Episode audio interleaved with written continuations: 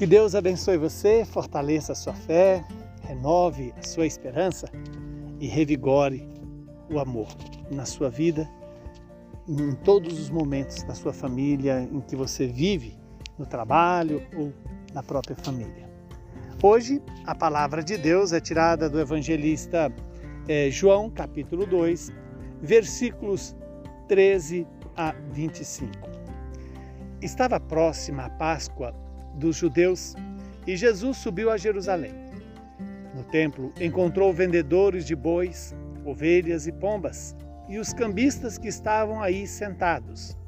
Fez então um chicote de cordas e expulsou todos do templo, junto com as ovelhas e os bois. Espalhou as moedas e derrubou as mesas dos cambistas. E disse aos que vendiam pombas: Tirai isso daqui, não façais da casa do meu pai uma casa de comércio. Seus discípulos lembraram-se mais tarde que a Escritura diz: O zelo por tua casa me consumirá. Então os judeus perguntaram a Jesus: Que sinal nos mostra para agir assim?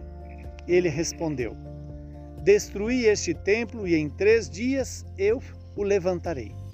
Os judeus disseram: 46 anos foram precisos para a construção deste santuário e tu o levantarás em três dias? Mas Jesus estava falando do templo do seu corpo. Quando Jesus ressuscitou, os discípulos lembraram-se do que ele tinha dito e acreditaram na Escritura e na palavra dele. Jesus estava em Jerusalém durante a festa da Páscoa. Vendo os sinais que realizava, muitos creram no seu nome. Mas Jesus não lhes dava crédito, pois ele conhecia a todos e não precisava do testemunho de ninguém acerca do ser humano, porque ele conhecia o homem por dentro.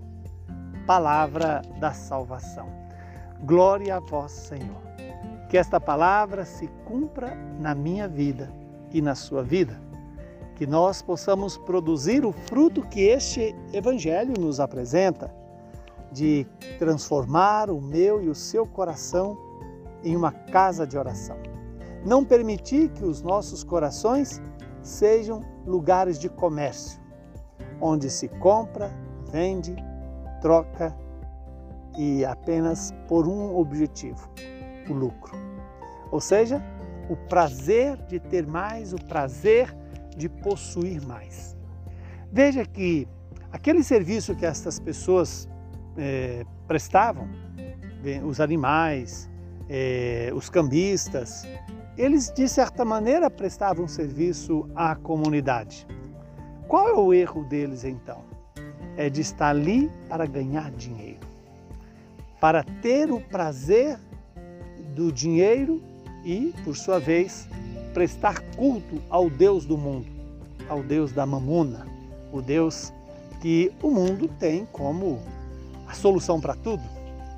E quando Jesus faz essa corda, faz dessa corda um chicote e expulsa os vendilhões, expulsa aqueles que faziam a troca da moeda, já que no templo só poderia entrar as moedas do templo e não podia entrar outra moeda, veja que, embora aquelas pessoas prestassem esse serviço, mas a razão da presença delas não era só servir eh, as pessoas que usavam do templo, mas era ter cada vez mais bens, lucros sobre aquilo que faziam das coisas sagradas.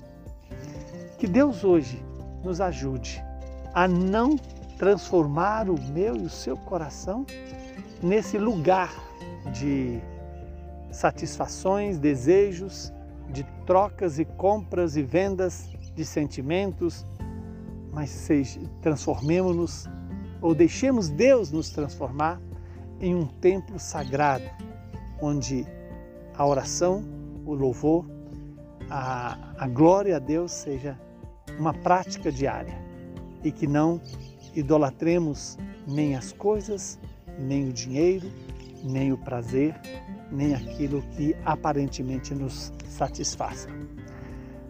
Que nesse terceiro domingo você possa se preparar mais e mais para expulsar do seu coração, pela graça de Deus, através de uma boa confissão, todos os vendilhões que estão em torno da sua vida. Tudo aquilo que reduz a sua vida ao dinheiro, ao prazer, ao ter ou à fama. Abençoe-nos o Deus que é Pai, Filho e Espírito Santo. Saúde e paz para você e para toda a sua família.